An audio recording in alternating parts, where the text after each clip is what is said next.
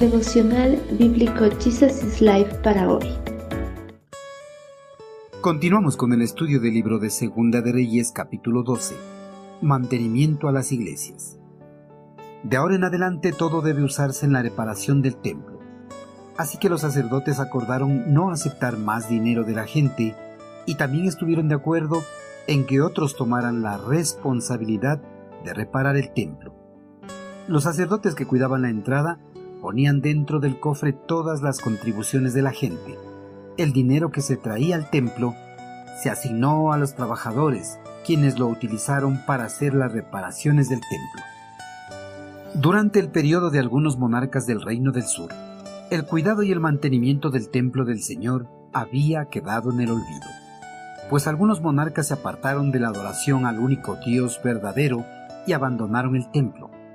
Estos malvados monarcas, al abandonar a Dios, fueron tras la adoración a los dioses paganos, a los cuales les construyeron templos y altares de adoración.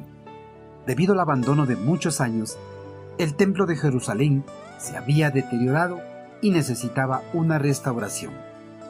Una vez que Joás se afianzó en el poder, vio la necesidad de restaurar el templo, ya que por varios años el templo había sido su casa, su santuario, y el lugar donde aprendió a amar y a obedecer a Dios. Durante seis años, el templo fue el refugio de Joás para escapar de su abuela Atalía, y ahora que estaba en el poder, posiblemente quería que los fieles volvieran a la casa del Señor a rendirle culto y adoración. Joás tomó el liderazgo de la reparación del templo, un edificio de 140 años. Con este propósito, el monarca ordenó que todos los recursos que ingresaran a las arcas del templo debían ser explícitamente para el mantenimiento y la reparación de esta casa de adoración.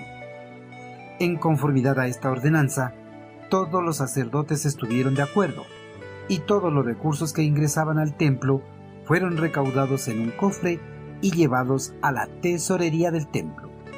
Antes que estos recursos sean distribuidos, el secretario del rey y el sumo sacerdote eran los encargados de contar el dinero y así distribuirlos a los que hacían la obra de reconstrucción.